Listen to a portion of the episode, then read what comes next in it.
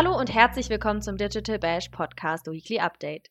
In diesem Format liefern wir dir immer freitags die wichtigsten News der Digitalbranche, kurz und knackig für dich zusammengefasst. Mein Name ist Nadine von Pichowski und hier kommen die spannendsten News der Woche. Der Montag danach. Am vergangenen Freitag fand der Black Friday statt, einer der wichtigsten Aktionstage für Online-HändlerInnen. Entgegen der vorhergesagten Umsatzrekorde wurde am Montag bekannt, dass es erstmals einen Umsatzrückgang gab. Und auch der Cyber Monday brachte den Retailern weltweit satte 100 Millionen US-Dollar weniger Einnahmen ein als 2020.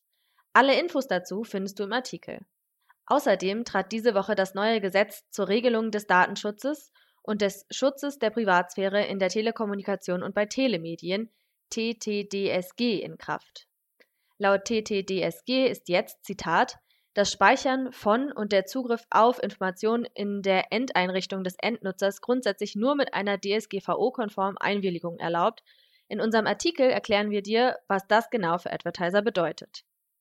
Google hatte diese Woche ebenfalls große Neuigkeiten. Nachdem am 17. November mit dem Rollout des großen November Core Update 2021 begonnen wurde, verkündete der Suchmaschinenkonzert nun, dass das Algorithmus-Update abgeschlossen sei.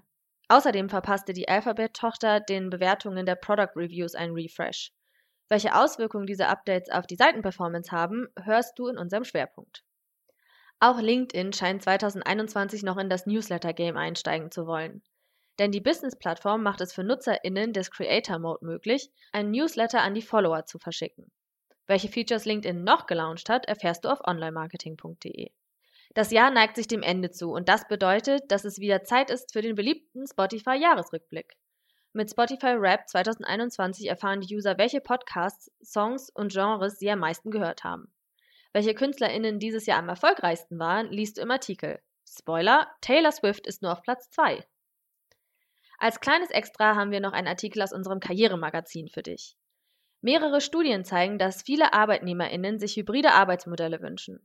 Doch ein Großteil der Führungskräfte fürchtet einen Kontrollverlust und denkt, dass in den eigenen vier Wänden nicht ordentlich gearbeitet wird. Der Artikel ist in den Shownotes verlinkt. Schreib uns gerne in die Kommentare deine Meinung dazu. Die vergangene Woche sorgte Google bei uns in der Redaktion gleich für mehrere Schlagzeilen.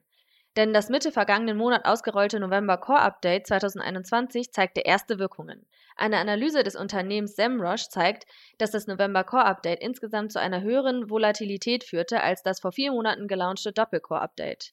So weisen die Desktop SERPs 12% mehr Volatilität auf und die Mobile SERPs waren nach dem November Update um 23% volatiler. SEMrush untersuchte ebenfalls, welche Websites die größten Gewinne und Verluste verzeichnen konnten. Die Ergebnisse fasst das Unternehmen wie folgt zusammen. Zitat. The November 2021 Core Update winners gained around 33 positions with an average position of 10.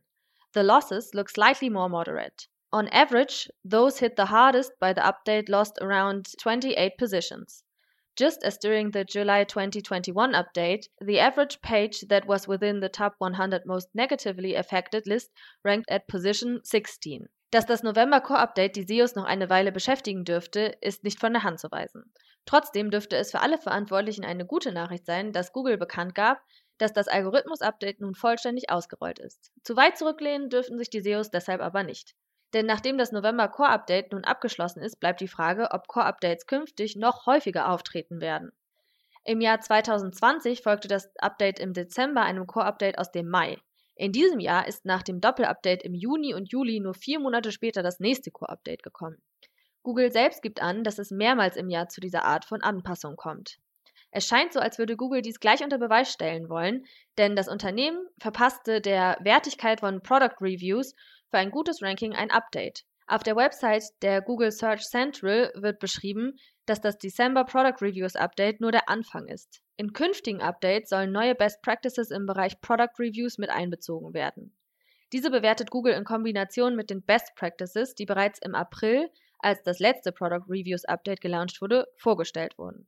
Mit positiven Entwicklungen können Websites rechnen, die Beweise wie Bilder, Audio oder andere Links zur eigenen Erfahrung mit dem Produkt bereitstellen, um eigenes Fachwissen zu zeigen und die Authentizität der Bewertung zu untermauern. Links zu mehreren VerkäuferInnen hinzugefügt haben, um LeserInnen die Möglichkeit zu geben, bei den HändlerInnen ihrer Wahl zu kaufen. Das Products Review Update tritt vorerst nur für englischsprachige Seiten in Kraft. Der Rollout soll in circa drei Wochen endgültig abgeschlossen sein. Es ist bemerkenswert, dass Google mit dem November Core Update, dem Spam Update, das ebenfalls im November gestartet wurde, und dem Product Review Update gleich drei große Updates in kurzer Zeit ausgerollt hat. Zwischen dem Abschluss des Core Updates und dem Product Reviews Update lag gerade mal ein Tag. Diese hohe Frequenz könnte das Suchmaschinenunternehmen beibehalten. Es steht allerdings noch zur Debatte, ob das nächste Update bereits im Januar 2022 kommt. Sicher ist allerdings, dass sie es unmittelbar kaum etwas tun können, um etwaigen Ranking-Schwankungen oder Verlusten entgegenzuwirken, wenn Google den Rollout eines Updates startet. Die Arbeit muss im Vorwege erfolgen und stetig weitergeführt werden. Google gibt immerzu an, welchen Best Practices zu folgen ist, um möglichst relevante Inhalte für die Suchmaschine zu kreieren. Das war dein Überblick der Woche. Alle Artikel zum Nachlesen findest du in den Show Notes. Wenn du noch mehr Insights zu spezifischen Marketing-Themen hören möchtest, höre in unseren ExpertInnen-Podcast rein. In der neuesten Folge spricht mein Kollege Niklas Lewandzig mit Christoph Kull, Vice President and Managing Director of Central Europe bei Adobe, über das Buzzword Trust und erklärt, wie du das Vertrauen deiner Kundinnen gewinnen kannst und was die Konsumentinnen heute von AnbieterInnen erwarten. Besuche uns auch gerne auf Instagram, Facebook, LinkedIn und Twitter. Und wer lieber Post von uns bekommen möchte, kann sich unter onlinemarketing.de ganz einfach zu unserem Newsletter anmelden. Wenn du Anregungen und Feedback für uns hast, schreibe gerne eine Mail an redaktion.onlinemarketing.de und wenn dir der Podcast gefällt, würden wir uns sehr freuen, wenn du uns folgst oder eine positive Bewertung da lässt. Mein Name ist Nadine von Pichowski und ich freue mich, wenn du nächste Woche wieder mit dabei bist. Tschüss und schönen zweiten Advent.